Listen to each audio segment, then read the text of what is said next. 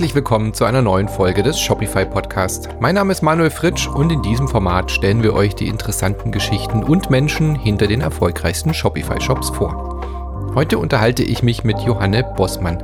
Sie ist eine von zwei Gründerinnen von Noni Mode. Das Unternehmen der beiden konzentriert sich voll und ganz auf Brautmode und alles, was da dazugehört.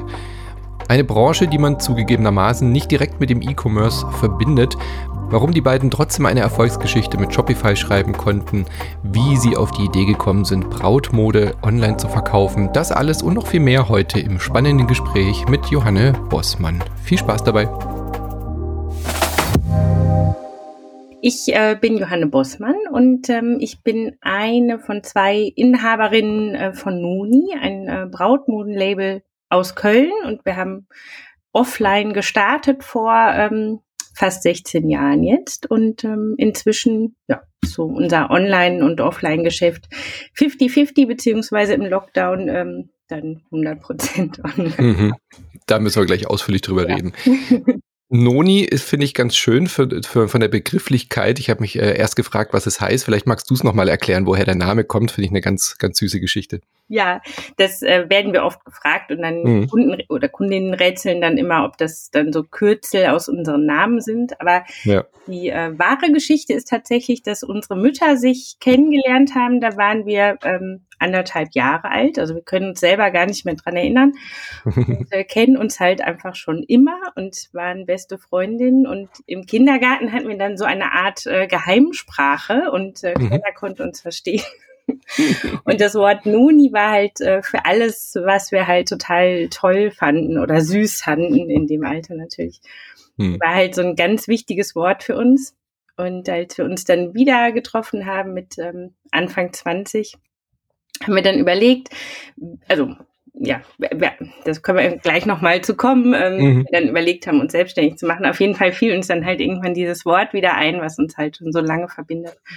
Und ähm, dann war klar, unsere Firma muss so heißen. Großartig. Dass ihr euch daran noch erinnert habt, ist aber das Schönste daran, finde ich, ja. Dass man so diese, diese speziell Kleinigkeiten, die ja so im, in, in Kindertagen rumfliegen, die, ja. Ver, ja, die verfliegen ja manchmal auch so, ja. Ja, das stimmt. Aber es war wirklich so wichtig. Es hat auch mhm. noch eine dritte Freundin im Bunde, die hat dann irgendwann bei Facebook das gesehen und hat dann geschrien, Johanne, Noni, Wahnsinn. Sehr schön. Ja, erzähl mal noch äh, ein bisschen zu dir, zu deinem Werdegang. Also bevor ihr euch dann getroffen habt und gemerkt habt, ihr müsst was gründen, da ist ja noch äh, einiges passiert wahrscheinlich. Ähm, wie war so deine Karriere vor Noni oder eure von deiner Kollegin dann auch?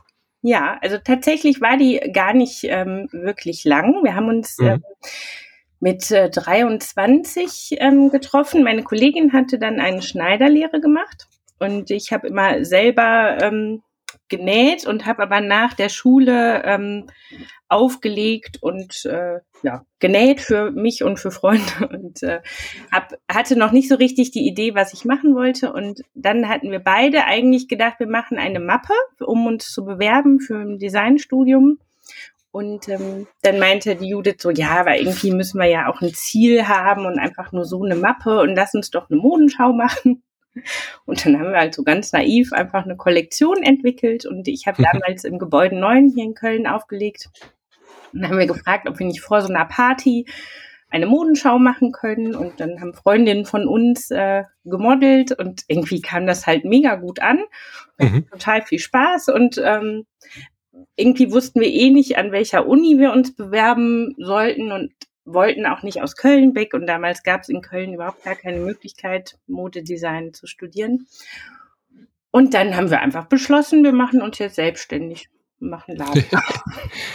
das kommt mir sehr bekannt vor. Ich, äh, also klingt so ein bisschen wie meine Story, nur mit anderen äh, Mitteln. Ja. Dass ich auch damals überlegt habe, was studiere ich und dann gab es es nicht und dann haben wir es halt selber gemacht. Ja, genau. Wir haben dann einfach eine Agentur gegründet, weil es gab noch nichts, was man über Internet irgendwie studieren konnte. Ja. Dann haben wir es einfach gemacht. Sehr schön. Ähm, ja, aber dann ähm, trotzdem ist es ja ein, ein, Schritt hin zur Gründung. Also ihr habt ja nicht gleich direkt mit Brautkleidern angefangen, was jetzt eure Spezialisierung heute ist, sondern ihr habt einfach gedacht, wir machen jetzt Mode. Oder wie war das? Ja, ja, genau. Also das war eigentlich so unsere Idee, schöne Kleidung für jeden Tag zu machen. Und ähm, dadurch, dass wir nicht äh, studiert haben und jetzt auch keine kaufmännischen äh, Grundkenntnisse haben, äh, hatten, war das, also haben wir uns halt einfach völlig verkalkuliert und haben dann mhm. ein T-Shirt für ähm, 40 Euro oder so angeboten, was dann für die Kunden schon eher viel war, aber für uns im Endeffekt äh, nichts, wenn man das mhm. selber näht in Deutschland. Mhm. Und ähm, dann kam halt auch noch hinzu, dass die dann gesehen haben, dass wir das selber nähen oder die Nähmaschine stand ja da auch.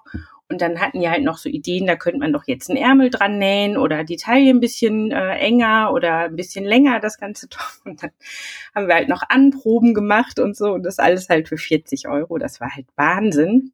Mhm. Wir haben gearbeitet wie die Blöden und es blieb halt überhaupt nichts übrig. Und irgendwann kam dann ähm, eine Braut, die sagte, ähm, jetzt heirate ich bald und ähm, ich möchte gerne ein Kleid haben. Und wir hatten halt schon unsere Preise ganz schön erhöht dann, weil wir gemerkt haben, es funktioniert so nicht. Dann war es aber vielen Kunden einfach zu teuer für den Alltag. Und die kam halt dann wieder, weil ihre Hochzeit anstand. Und ähm, wir hatten überhaupt gar kein Kleid bei uns im äh, Laden hängen und nur Hosen und Röcke und Pullover und Tops. Mhm. Und die hat sich das aber, weil sie unsere Sachen so toll fand, dann äh, so überlegt, dass sie gerne ein Kleid von uns haben wollte. Und dann haben wir uns einen Preis überlegt, ähm, der für uns halt unglaublich hoch war. Ich glaube 350 Euro oder so für mhm. haben gedacht, oh je, das macht die eh nie. Und hat die gesagt, ach super, mache ich, kein Problem. Also mal in Relation, Brautkleider kosten bis in die Tausende, oder? Also ja. da wart ihr einfach, äh, ja. Also es war wie kann man das sagen, einfach unerfahren oder wusstet nicht, was, ja. was Brautkleider sonst so kosten? Ähm, ja, und es war ja auch ein ganz schlichtes Kleid. Also mhm. das Stil war schon immer sehr schlicht und es war halt dann ein ähm, ja, schlichtes Seidenkleid in Opierlinie und keine Raffung, kein Glitzer, nichts. Also viele Leute würden das vielleicht auch gar nicht als Brautkleid erkennen. Mhm. Aber nichtsdestotrotz muss es natürlich perfekt sitzen und man hat dann, ähm, gerade wenn man den Schnitt dann neu entwickelt und das Kleid so vorher noch gar nicht existierte, hat man ja viele Anproben und muss das nochmal dann stecken und auftrennen und neu nähen und so. Also im Endeffekt haben wir uns da auch wieder völlig verkalkuliert. und ähm, ja, also Stundenlohn darf man da gar nicht ausrechnen. Ja. Aber wir haben auf jeden Fall gemerkt, ähm, dass es A, eine total schöne Arbeit ist und dass das mhm. ähm, mit den Anproben uns ja auch gut gefällt, dass das dann halt passt und dass man es auch ein bisschen individuell gestalten kann und dass aber für die Kunden, für den Alltag, ähm, da sind die halt nicht bereit, das Geld zu bezahlen. Und wenn es um die Hochzeit geht, dann gönnen die sich das halt. Ne? Und mhm. im Zweifel hilft ja dann auch mal die Mama oder die Oma noch finanziell mhm. ähm, damit. Oder Vox. Aber okay, das, das heißt, es war dann so ein Schlüsselmoment für euch, dass ihr gemerkt habt, ja, Moment mal, vielleicht mhm. passen da einfach viele Dinge aufeinander, dass wir A hier ähm, vor Ort produzieren können und nicht irgendwie ähm, Menschen irgendwie im, im Ausland ausnutzen müssen für diese Mode. Wir können irgendwie individuell gestalten und wir können eine höhere Preisspanne machen. War das so das der Schlüsselmoment, diese eine Kundin, wo ihr gedacht habt, wir müssen komplett umschichten oder hat es dann noch gedauert? Ja, also das war, ähm, wir hatten, glaube ich, insgesamt so drei oder vier Kundinnen, die halt auf uns zugekommen sind. Und ähm, nach zweieinhalb Jahren waren wir einfach in so einem Punkt, wo wir dachten, jetzt müssen wir irgendwie auch mal was verdienen. Es geht. Mhm. Ähm, und haben dann halt überlegt, entweder wir hören auf oder wir stellen das ganze Konzept äh, nochmal komplett um und dann haben wir uns halt entschieden, dass wir das versuchen, dass wir dann komplett auf Brautmode gehen, weil mischen kann man es halt auch schlecht, wenn dann hm. die Braut kommt, die will ja dann auch Freunde mitbringen und einen Kaffee trinken oder einen Sekt trinken und braucht dann auch einfach eine Stunde oder zwei. Und wenn dazwischendurch T-Shirts hängen, dann wollen aber die Kundinnen mit dem T-Shirt genauso behandelt werden. Ja. Funktioniert halt einfach nicht. Und deshalb haben wir dann einen Cut gemacht gesagt, wir machen jetzt nur noch Brautmode und sind auch äh, umgezogen. Also wir hatten ein ganz kleines Ladenlokal, 25 Quadratmeter mit äh, Schaufenster und dann standen aber auch die Leute vorm Fenster und haben gewunken und fanden das natürlich ganz toll, da eine Braut zu sehen. und dann sind wir halt umgezogen in ähm, auch ein bisschen weiter raus in einen Hinterhof, wo wir dann ganz alleine waren und viel Platz hatten und Ruhe und keine Leute, die vorm Fenster standen und haben uns da dann ausgebreitet. Mhm. Wann war das denn? Also wann habt ihr zusammen gestartet und äh, wann war dann der Schritt hin zur Brautmode? Ja. Also vom, vom Jahr her. Mhm. Wir haben im äh, Sommer 2005 mhm. äh, gestartet und sind Ende 2007 umgezogen. Okay. Also schon ein bisschen her, ja. ja. Aber das war, äh, du hast schon gesagt, das war so der Moment, die Entscheidung, okay, das rentiert sich nicht, wir müssen entweder aufhören oder was Neues probieren. Das war schon so quasi der, der Schlüssel hin zur, ähm, ja. ja. Ansonsten würdest du heute was anderes machen wahrscheinlich und wärst ja. hier nicht im Podcast. Mhm. Wahrscheinlich, ja. Ja. Wir hatten auch das Glück, dass äh, meine Mutter damals einen äh, Partner hatte, der Unternehmensberater war, muss ich dazu sagen. Mhm. Und der hat sich dann halt auch mal mit uns hingesetzt und das alles so sortiert und angeguckt und ähm, das hat uns auch extrem geholfen und auch Mut gemacht, dann einfach zu sagen, wir sind jetzt nicht mehr in der Innenstadt und äh, wir gehen raus und suchen uns dafür was, was groß ist, wo wir Platz haben, wo die Bräute Raum haben und Ruhe haben. Das hätten wir uns, glaube ich, ohne die Beratung oder ohne den Berater einfach gar nicht so getraut. Hm. Ich frage ja viele immer hier im Podcast, was sie sich so selber raten würden. Ich glaube, das hast du damit schon so ein bisschen beantwortet, oder? Also so rückblickend, dass ihr zu schnell in diese Gründung rein seid, dass ihr gleich mit Beratern und äh, Gedanken der Spezialisierung hättet arbeiten müssen? Oder würdest du sagen, nee, das war, war schon okay und richtig so die ersten paar Jahr, Jahre so ja. nicht, noch nicht spezialisiert zu sein?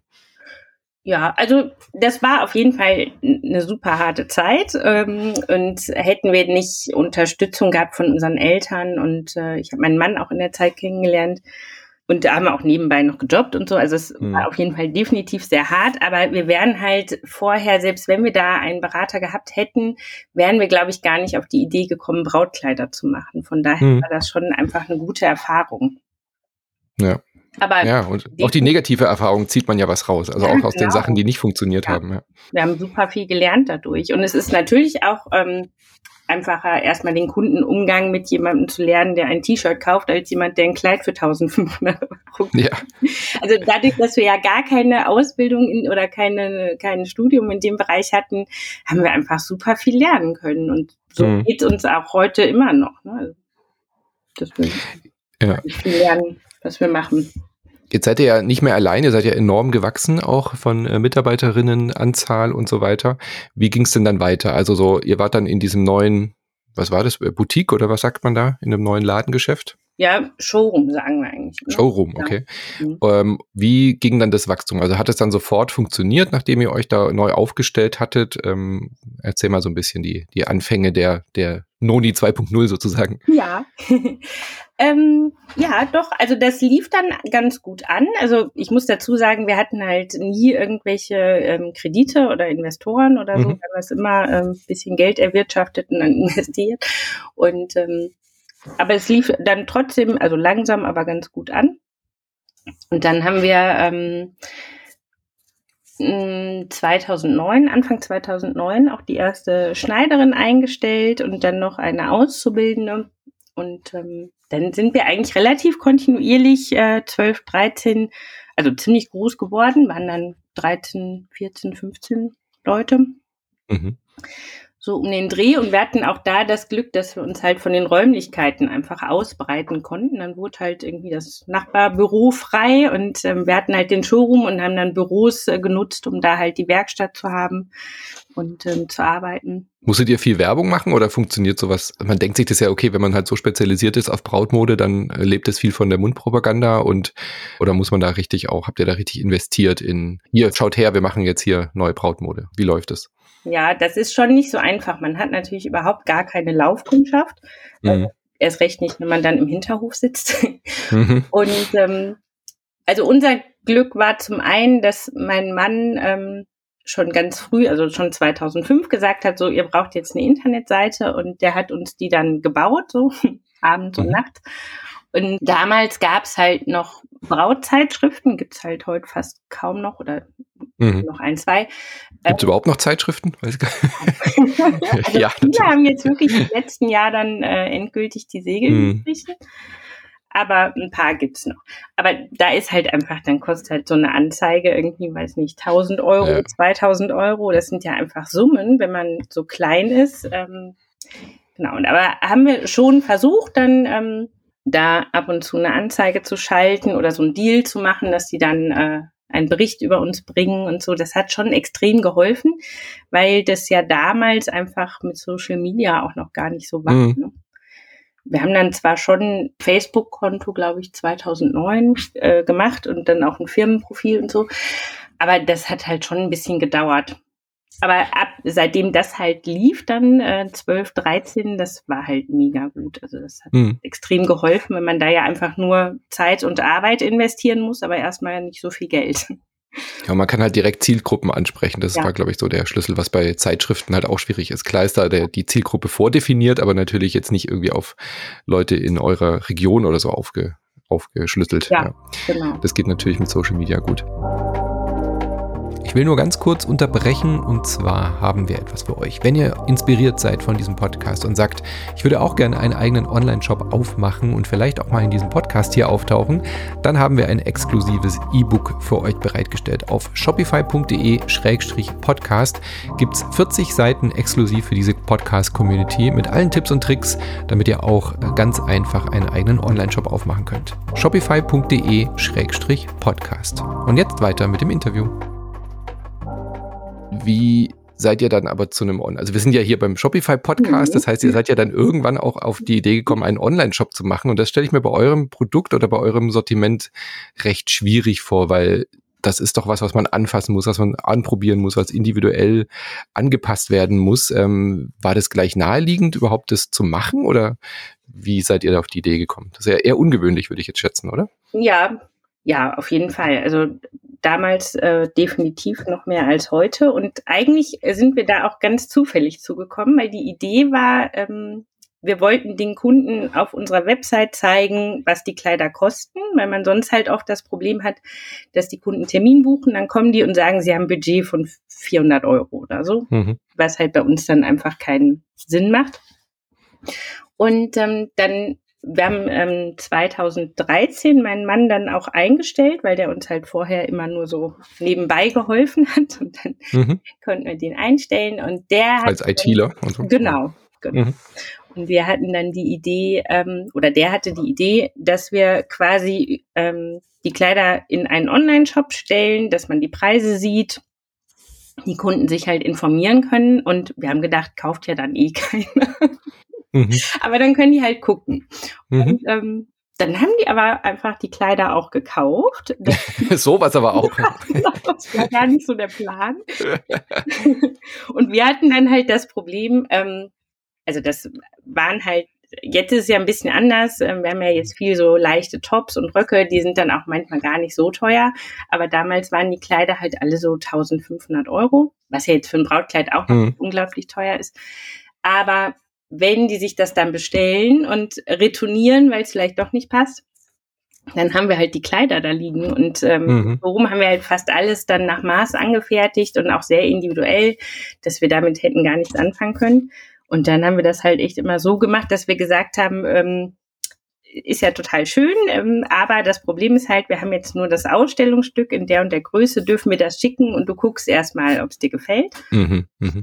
Und das war aber dann auch völlig in Ordnung, das haben die alle verstanden und haben dann oft das Kleid auch anprobiert und gesagt, ist schön, aber passt noch nicht, deshalb komme ich dann zu euch nach Köln, weil es mhm. vorher so zu weit war, einfach so zu kommen. Und ähm, ja, irgendwie ohne, dass wir das überhaupt, ähm, dass wir da viel gemacht haben, wurde das halt immer mehr. Also wir haben 2013 den Shop eröffnet und ähm, irgendwann 15, 16 kam dann aber für uns echt eine große Krise. Da kamen halt viele neue Brautläden, äh, Brautlabels aus ähm, Amerika und Australien, die so einen ganz neuen Stil hatten. Dann kam dieser Boho Vintage oder erst Vintage, dann Boho-Stil. Und ähm, in Deutschland gab es dann plötzlich super viele neue Concept Stores, die dann so diese frische Brautmode aus Amerika hatten. Und mhm. wir haben eigentlich gedacht, unser Stil wäre so zeitlos und das wäre einfach so unser Ding und die Bräute mögen das einfach. Und dann haben wir halt irgendwann festgestellt, Mist, das ist mhm. überhaupt nicht zeitlos. Wir waren halt ohne es zu wissen irgendwie total modisch. Also auch wenn wir mhm. Sachen gemacht haben, die sonst keiner gemacht hat, aber also es hat dann echt eine ganze Zeit gedauert, aber irgendwann haben wir festgestellt, boah, die Zeit ist einfach vorbei, so von dem, mhm. was wir gemacht haben. Das haben wir echt ein bisschen verpennt.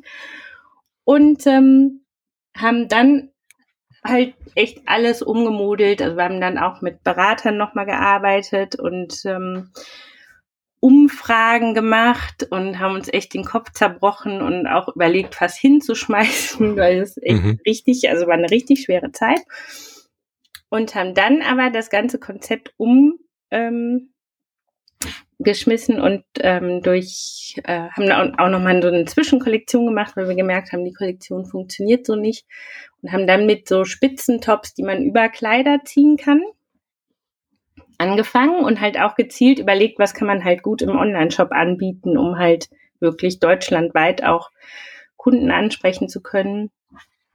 Und hatten dann in dieser Kollektion, also einen Spitzentop, was sehr gut ankam und vor allem witzigerweise eine Brautstola aus einer dicken Wolle. Mhm. Und die hat eingeschlagen wie eine Bombe.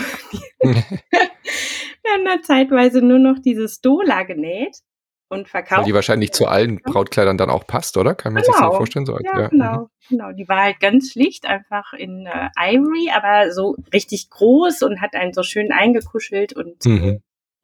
Ja, das war echt äh, ganz witzig. Und dieses Dola hat uns echt über den Sommer gerettet. Und wir haben dann die nächste Kollektion ähm, also das waren ja dann nur so Tops, die man zu Kleidern kombinieren konnte. Und die nächste Kollektion haben wir dann so komplett ähm, auf Online eigentlich optimiert, dass man so mhm. Tops und Röcke kombinieren kann. Und ähm, die Sachen waren dann auch von der Passform so sehr locker. Ähm, dass man so, dass man es nicht immer individuell dann anpassen muss, genau. dass es halt einfach besser für online bestellbar ist. Okay. Ja, mhm. Genau, dass man halt einfach reinschlüpfen kann und es sitzt also das heißt, ihr habt euch dann schon wirklich einfach äh, von dieser ja, Krise, also von dieser äh, wirtschaftlichen Krise erholt, indem ihr gesagt habt, okay, wir konzentrieren uns voll auf Online und schauen, was da besser funktioniert. Genau. Hm. Ja, also zum einen halt den Stil ähm, einfach an die Zeit angepasst. So lief es dann auch offline natürlich besser, weil ähm, wir einfach ja, uns nochmal neu erfunden haben. Mhm. Und ähm, aber halt auch ganz klar geguckt haben, was funktioniert oder was geht halt einfach im Online-Shop dann gut. Ja. ja.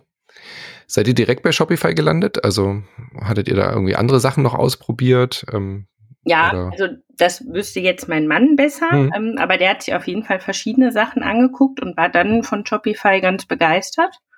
Und da sind wir seitdem geblieben. Mhm. Sehr schön.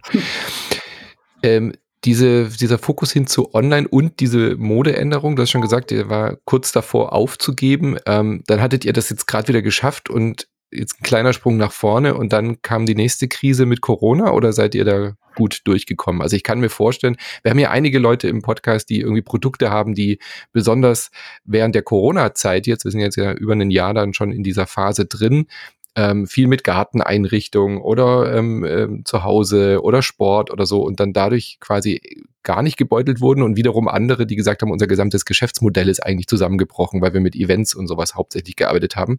Bei Brautmode, ich weiß nicht, ob die, ich habe jetzt keine Zahlen hier, aber gehen die Hochzeiten zurück? Heiraten die Leute weniger? Ähm, hat euch das stark betroffen oder habt ihr da keinen Unterschied gemerkt? Ja, also am Anfang haben wir auch also hätten wir im Leben nicht sagen können, ob wir das überleben oder nicht, mhm. weil man ja so gar nicht wusste, was jetzt so kommt. Und ähm, wir haben dann auch eine farbige Kollektion entworfen. Wir dachten, wer weiß, ob überhaupt noch geheiratet wird. Mhm. Und ähm, ja, haben uns da so ein bisschen breiter aufgestellt. Im Endeffekt ähm, ich weiß jetzt nicht. Also ganz kurz breiter, breiter im Sinne von äh, auch Sachen angeboten, die man jetzt nicht unbedingt nur zu Hochzeiten anziehen kann. Ja, genau. War das der Gedanke? Okay. Genau. Also wir haben dann auch bei der Unterwäsche einfach noch farbige Unterwäsche zum Beispiel dazugenommen und ähm, mehr Ohrschmuck, also Ohrringe, mhm. Schmuck, den man halt auch einfach so tragen kann.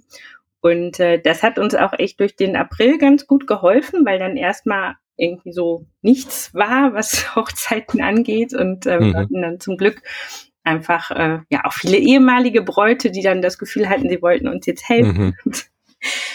sind dann doch irgendwie fündig geworden bei uns im Online-Shop.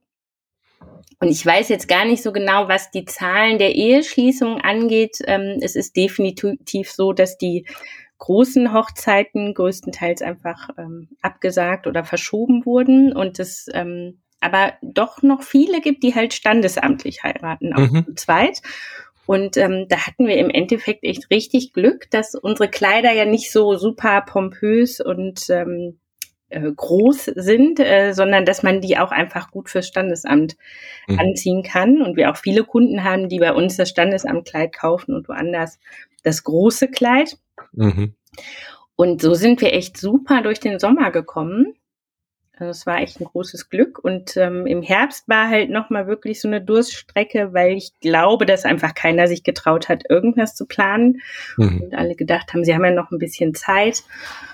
Und ähm, ja, also sind wir dann auch mit äh, Black Friday und Rabatten dann noch ganz mhm. gut durchgekommen. Und dem, also es ist definitiv für die Hochzeitsbranche ganz furchtbar und es gibt ganz viele, denen ja. es richtig schlecht geht. Aber wir haben einfach das Glück, dass unsere Kunden auch die standesamtlichen Kunden sind und ähm, das rettet uns auf jeden Fall. Ja. ja, eben, dem Brautkleidverkauf ist es egal, ob da jetzt 100 Leute auf der Party sind oder nur zwei im Standesamt. Ja. Das kann man nachvollziehen, genau. Ja, genau aber diese aber Unsicherheit Zeit ist natürlich trotzdem vorhanden. Aber ähm, das heißt, ohne Online-Shop wärt, wärt ihr aber schlechter drüber gekommen, oder? Also ich meine, ja. mit Ladenöffnungen seid ihr ja genauso betroffen. Ja, ja, ja.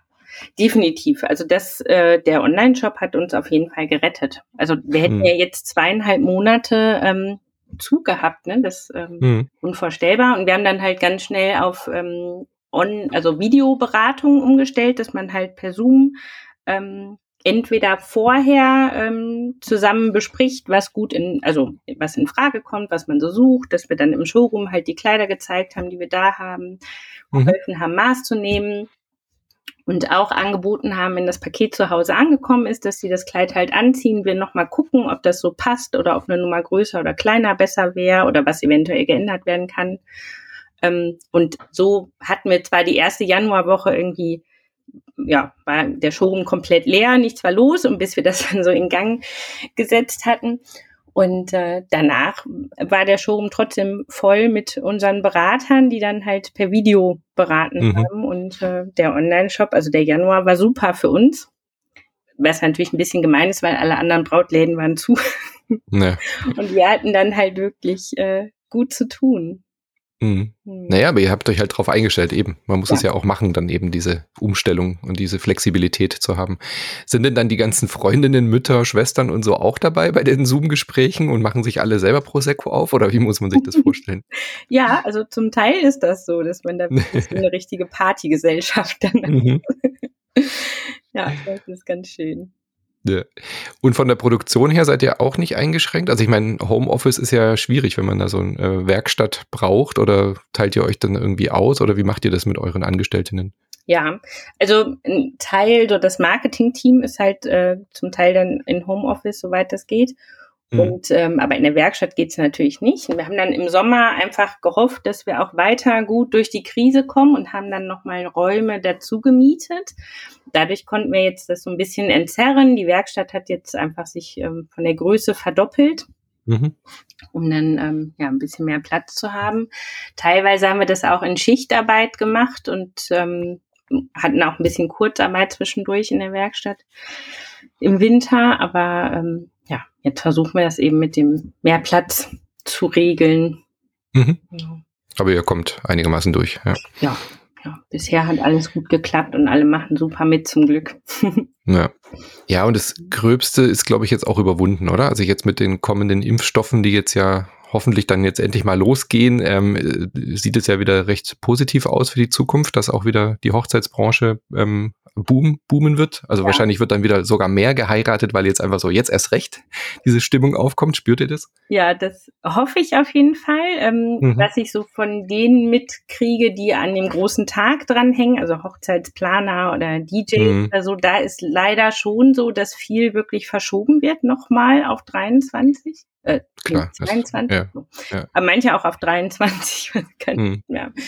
ähm, aber bei unseren Kundinnen habe ich schon das Gefühl, dass die alle sehr optimistisch sind und ähm, davon ausgehen, dass sie ihr Fest feiern können, wenn es dann vielleicht halt auch was kleiner ist.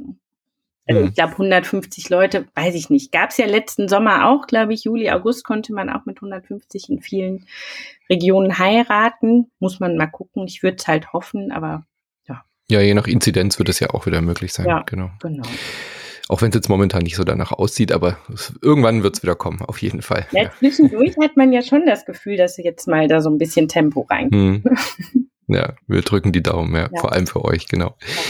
Was ist denn noch so, also diese, diese Spezialisierung auf Brautkleider, dem, dem bleibt ihr jetzt aber treu. Also das ist schon das, was ihr jetzt eben äh, für euch entdeckt habt. Auch wenn du gesagt hast, ihr habt jetzt mal kurz drüber nachgedacht, eben wieder so andere Farben anzubieten. Ist es aber jetzt eher so eine Notlösung gewesen oder ist es durchaus auch was, was euch so im Hinterkopf schwebt, vielleicht einen, einen zweiten Laden aufzumachen und äh, zu expandieren? Oder habt ihr immer noch ähm, genug mit diesem Brautthema zu tun, dass er sagt, nee, nee, wir haben da immer noch wir sehen da immer noch genügend Wachstum, wir müssen uns nicht irgendwie diversifizieren.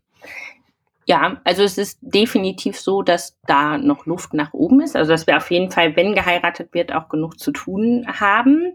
Und ähm, da wir ja alles in Deutschland fertigen, sind die Preise mhm. natürlich auch entsprechend. Und ob wir das jetzt in Weiß nähen oder in Schwarz, macht vom Preis ja keinen Unterschied oder in Farben. Mhm.